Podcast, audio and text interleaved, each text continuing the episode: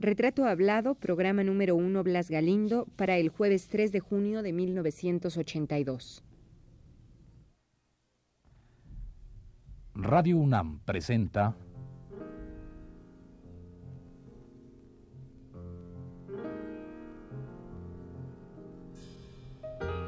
Retrato Hablado.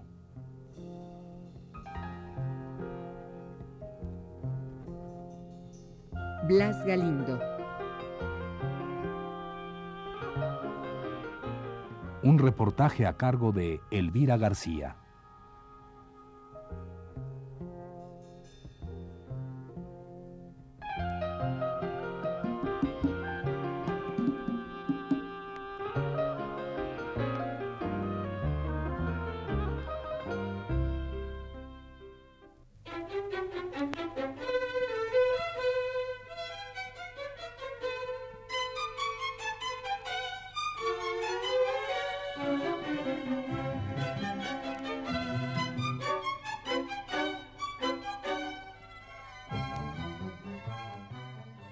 La música en nuestro país, a partir de la Revolución Mexicana, vive sus más importantes cambios.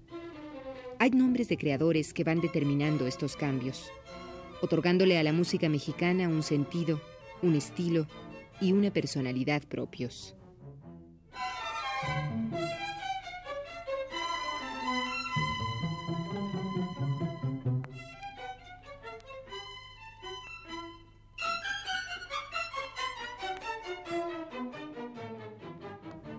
Nombres, decíamos, que han quedado ya como parte de la historia musical de nuestro país. En ellos identificamos la búsqueda del artista por expresar con su obra no solo un sentimiento, sino una idiosincrasia y una lucha, la eterna lucha de un pueblo por sus causas populares.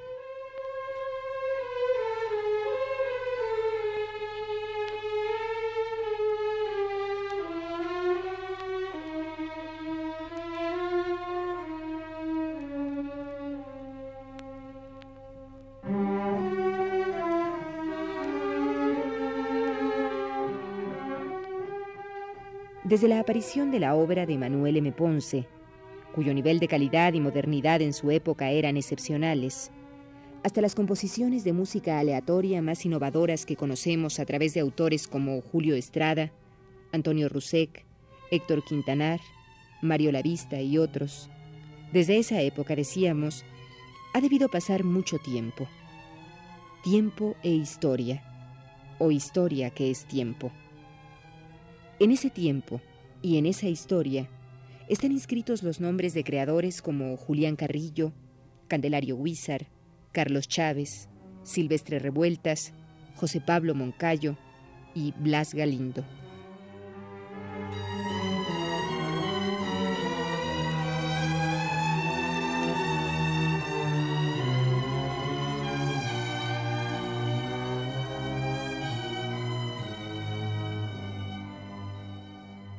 De todos los artistas anteriormente mencionados, solo uno de ellos vive todavía. Se trata de Blas Galindo, de quien hoy comenzaremos a hacer un retrato hablado.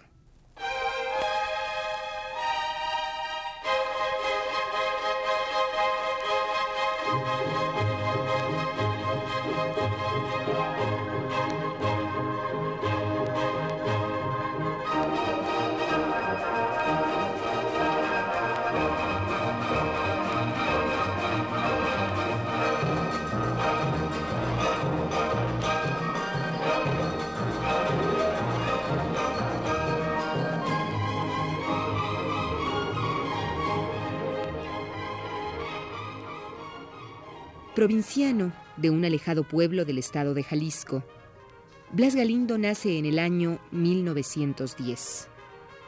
Su historia, su vida, sus recuerdos empiezan a surgir de nuevo a través de sus palabras.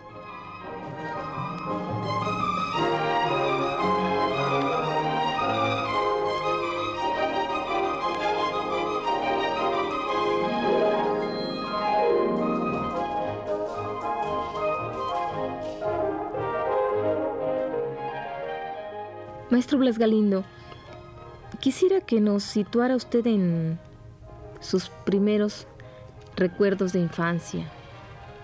Bueno, qué bueno que me pregunta eso porque mi infancia está ya ligada con la música. yo me inicié en el estudio de la música a la edad de los siete años, más o menos, en un coro infantil en que daba clases un maestro que se llamaba Antonio Velasco. Eh, eso fue en un pueblo de la sierra del estado de Jalisco, al sur del estado.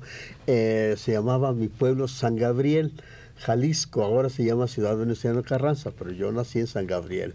Bueno, eh, allí había un maestro que fue a la escuela a enseñarnos cantos y nos invitó a varios muchachos a formar un coro infantil y ese coro, eh, bueno, claro, yo tuve que pedir permiso a, mis papás para que me permitieran asistir al coro y me dijo mi papá, ¿cuánto cuesta?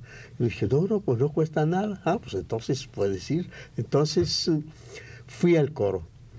Nos empezó a enseñar el solfeo, pero nos enseñó el solfeo desde un punto de vista ya técnico pero muy amable.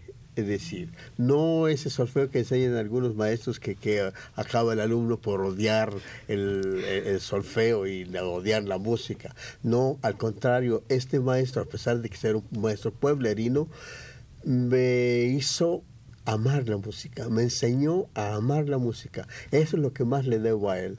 Es que me hacía, por ejemplo, bueno, no a mí, a todos, nos hacía sentir el proceso de una cadencia, cómo se hace una cadencia, cómo se hace un, un crescendo, un acelerando, es decir, todos esos términos musicales que, que le dan a la música cierto sentido eh, expresivo, él no los explicaba en términos, claro, infantiles, pero para que nosotros gozáramos de lo que él nos enseñaba.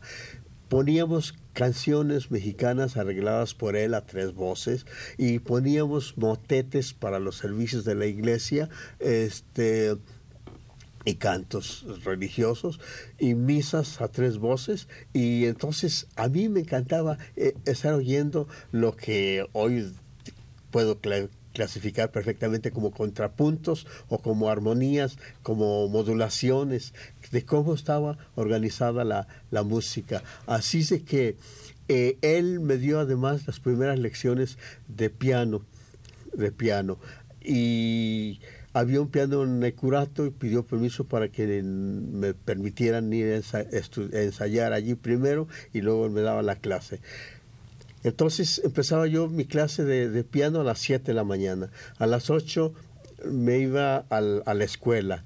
A la 1, a las 12 salía de la escuela, eh, tenía mi clase de solfeo. Eh, de, de 12 a 1 y comía porque a las 3 de la tarde había que estar en la escuela nuevamente. Antes la escuela allá en el pueblo era de la mañana y de la tarde. Pero aprendí mucho con ese, con ese maestro. Sí, maestro. ¿Y esto fue más o menos a la edad de nueve años o qué edad? No, yo empecé a los siete años. Siete años. ¿Y antes había alguna motivación eh, a través de su casa por la bueno, sí, sí, sí, exactamente.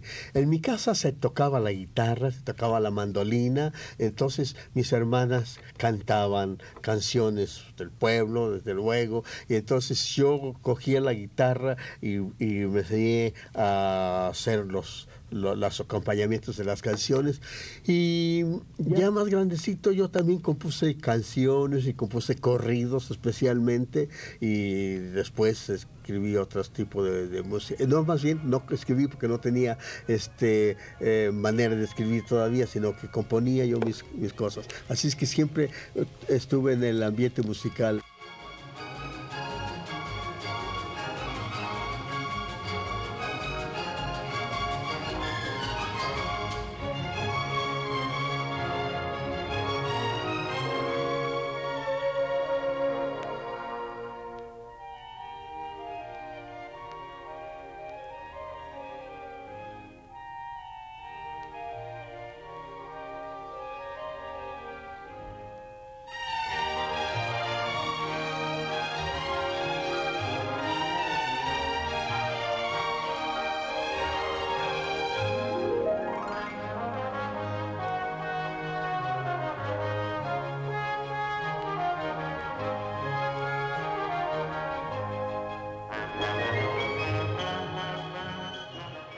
Conocido en el medio musical casi exclusivamente por su composición titulada Sones de Mariachi, Blas Galindo guarda en su historia personal y musical un cúmulo de anécdotas que van de lo gracioso a lo fantástico, de lo triste a lo trágico.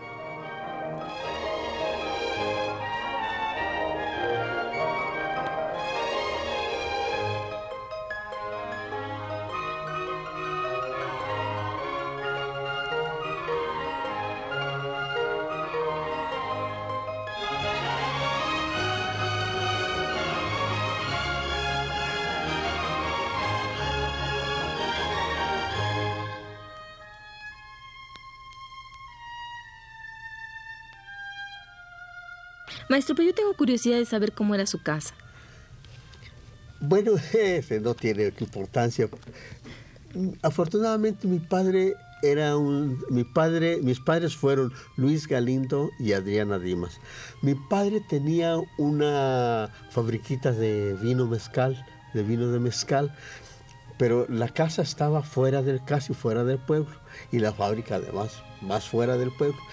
Mi casa era una casa de pueblo, ¿no? Con un corredor, tenía una entrada y un corredor eh, donde se dividían las piezas y a la a mano derecha había más a mano derecha había más habitaciones y en el fondo estaba la cocina y en, el corredor estaba la mesa del comedor. Pero en el centro un patio y luego un corral y mi mamá le encantaba, este, a mi mamá le encantaba tener plantas, flores, este, pájaros, palomas, eh, en fin, todo eso. Entonces era muy alegre en mi casa. ¿Tenía usted muchos hermanos? No más 18. Ay, qué poquito. No más 18. qué bien. Bueno, como tenía que ser así, coherente con el pueblo, ¿no? Sí, sí, Todo el mundo debe haber tenido los mismos hijos, supongo por pues ahí. No, no, no, yo Entre no 15 y 18. Pero el caso es que en mi casa fuimos 18. Por desgracia murieron muchos chicos, eh, murieron muchos chicos, ya después murieron otros de, mayores, pero este fue, fue mucha familia en mi casa. Bueno, y entonces después de que usted ingresa a este coro y, Ah, bueno, estuve en el coro hasta los 13 o 14 años cuando cambia uno de voz. Entonces mi tristeza es que tenía yo que ya no, podía ir eh, al coro, tenía que abandonar el coro. Eh, y coincidía con que yo salía de la escuela, salía ya de, de, mi, de mi primaria.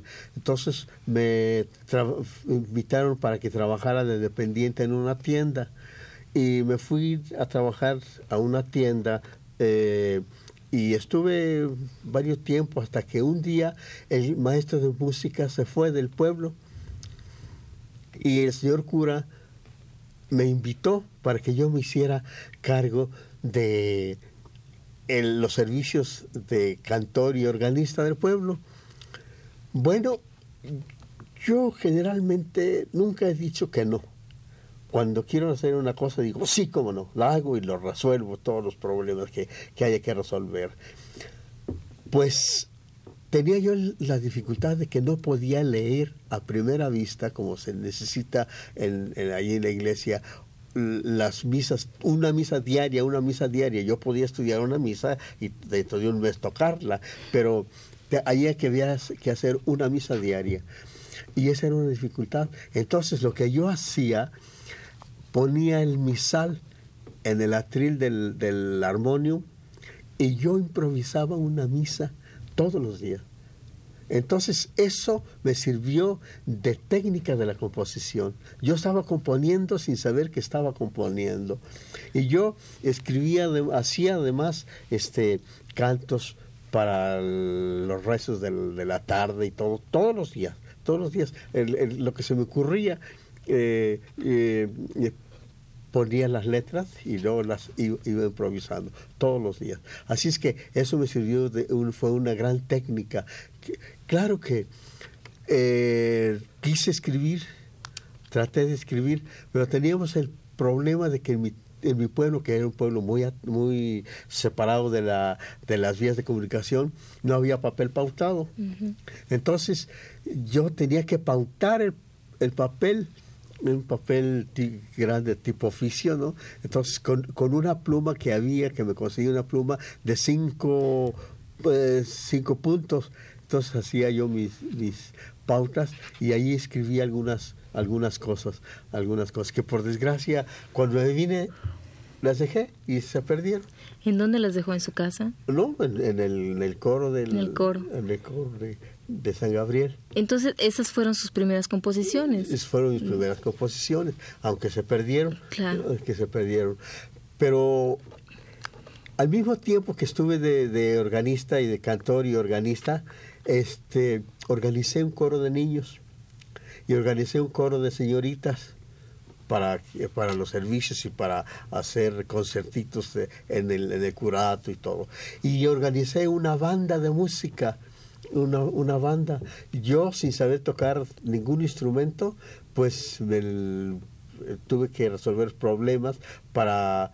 Eh, eh, enseñarles a los muchachos a tocar los instrumentos y yo mismo enseñarme a tocar el clarinete. Yo toqué el clarinete en la banda del pueblo.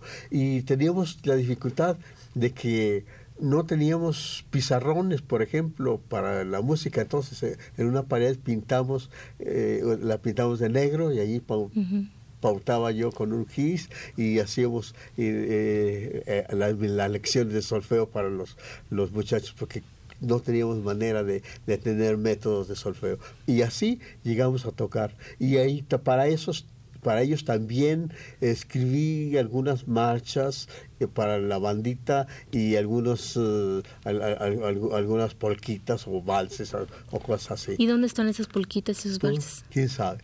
Todo se perdió.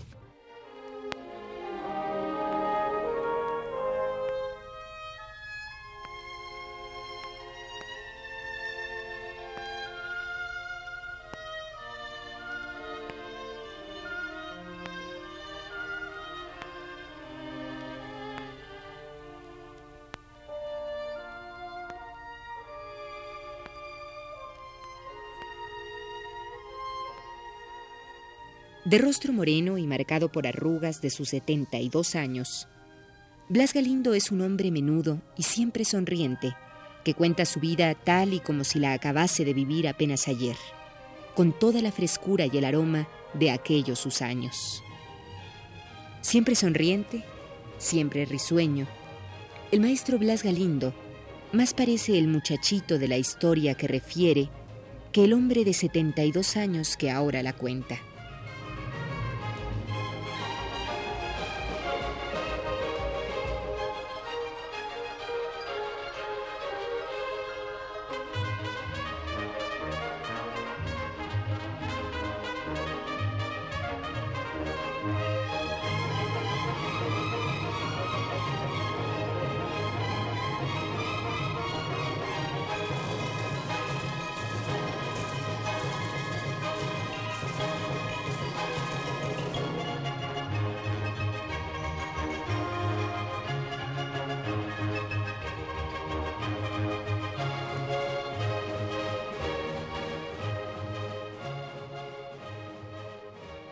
Bueno, bueno, bueno. Entonces, eh, un día, este, mi papá quería que me casara. ¿Y usted no se quería casar? Yo no quería casar. ¿Y eso? Qué raro.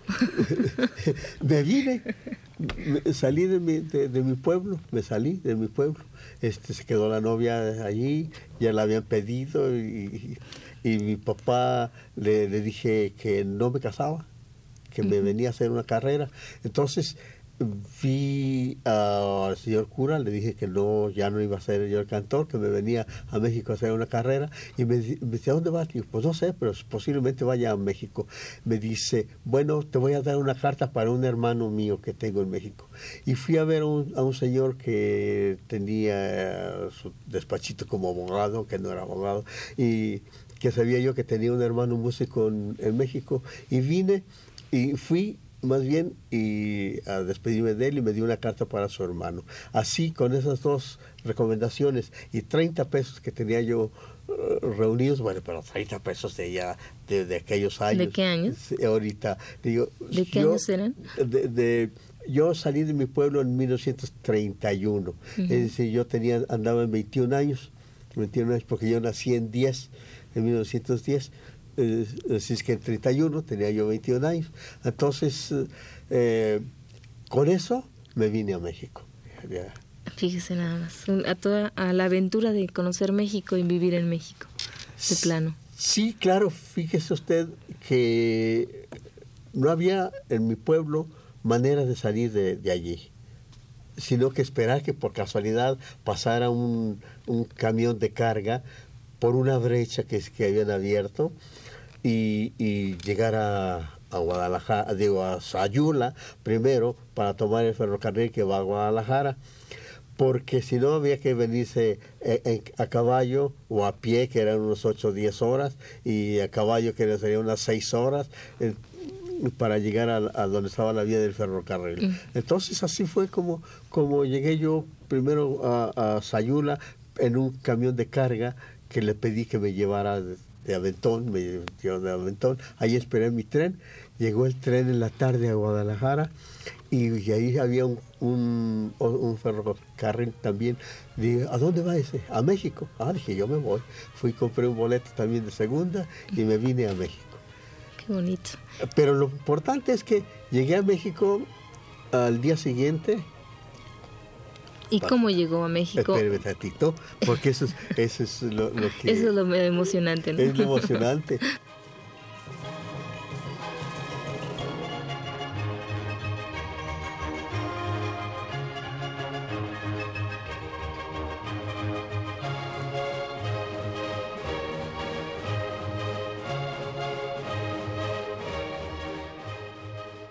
Esta fue la primera parte del programa sobre Blas Galindo.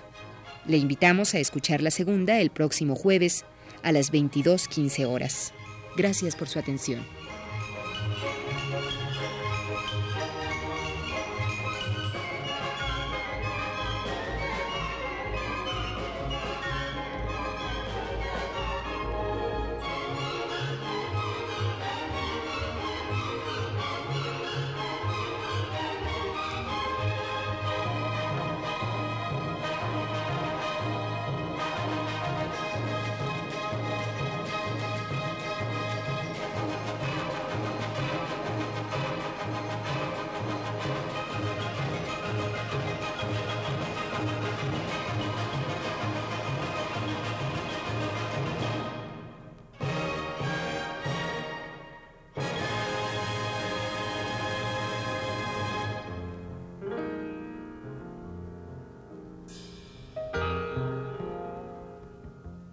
Radio UNAM presentó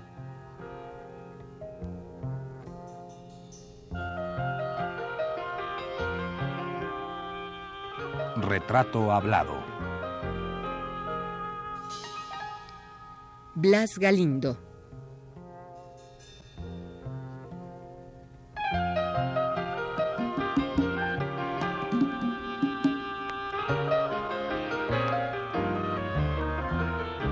Reportaje a cargo de Elvira García.